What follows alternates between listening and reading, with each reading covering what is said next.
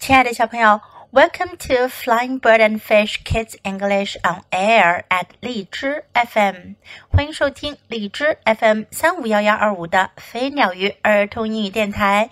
This is Jessie，我是荔枝优选主播 Jessie 老师。Today we are going to listen to a story, The Big Storm，暴风雨。Are you afraid of storms? 你害怕暴风雨吗？This story is about a little dog named Orson。这个故事呀，讲的是关于一条叫做 Orson 的小狗。He is afraid of storms。他害怕暴风雨，而这一场大的暴风雨让他有什么样的感觉呢？Listen. The big storm. A storm was coming. 暴风雨要来了。Orson did not like storms. 奥尔森不喜欢暴风雨。He ran under the table. 他跑到桌子下面躲了起来。The storm was getting close. 暴风雨 越来越近了。The sky got very dark，天空变得很黑暗。Orson hid behind a chair，二森躲到一把椅子后面。It started to rain，开始下雨了。Big fat raindrops hit the window. 大大的雨滴敲击在窗户上。Orson went behind the sofa. 尔森躲到沙发后面去了。It rained harder. 雨下得更大了。Orson squeezed behind the plant, but he did not fit. 奥森想要挤到一棵植物后面去躲着，可是他挤不进去。A big ball of light lit up the sky。一大块球形闪电在天空中闪亮了。Bam! Orson did not like that at all. 二森一点都不喜欢那个。He hid behind the door. 他躲在门背后。The storm was very loud. 暴风雨声音真是太大了。It hurt Orson's ears. 这让二森的耳朵都痛了。Orson crawled under a rug. 二森爬到一小块毯子下面，躲在下面。It rained and rained，雨下了又下。Orson hid in back of the basket，二森躲在篮子背后。The lights went out，灯全熄灭了。It was very dark in the house。 房子里非常的黑暗。Then Orson hid in the best place of all。然后奥森找到了最好的地方躲藏，就是小狗的窝里。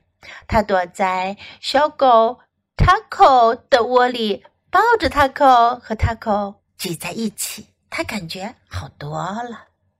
在这个故事中，二森都躲在了哪些地方呢？Under the table，桌子下面；behind a chair，椅子后面；behind the sofa，沙发后面；behind the plant，植物后面；behind the door，门后面；under a rug。毯子下面大家听到了吗？主要用到了有两个词，一个呢是 under，一个是 behind。under 表示在什么什么下面，而 behind 表示的是在什么什么后面。Now let's practice some sentences in the story.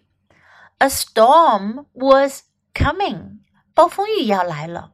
A storm was coming. Orson did not like storms. 二森不喜欢暴风雨。Orson did not like storms. The sky got very dark. 天空变得很黑暗。The sky got very dark. It started to rain. 开始下雨了。It started to rain. It rained harder. 雨下得更大了。It rained harder. Orson did not like that at all. 尔森一点都不喜欢那个。Orson did not like that at all. The storm was very loud. 暴风雨很嘈杂。The storm was very loud. It rained and rained. 雨下了又下，下个不停。It rained and rained. The lights went out. 灯都熄灭了。The lights went out. It was very dark in the house. 房子里很黑。It was very dark in the house. Now let's listen to the story once again. The Big Storm. A storm was coming. Orson did not like storms. He ran under the table. The storm was getting close. The sky got very dark. Orson hid behind a chair. It started to rain. Big, fat raindrops hit the window. Orson went behind the sofa. It rained harder. Orson squeezed behind the plant, but he did not fit. A big ball of light lit up the sky. Bam! Orson did not like that at all. He hid behind the door. The storm was very loud. It hurt Orson's ears. Bam! Crash! Boom! Orson crawled under a rug. It rained and rained. Orson hid in back of the basket. The lights went out. It was very dark in the house.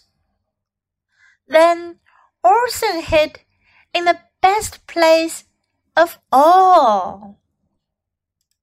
小朋友，你喜欢今天的故事吗？记得给 Jess 老师点赞哦！还有，别忘了下载到手机上收听，更方便哦。Thanks for listening. Until next time. Goodbye.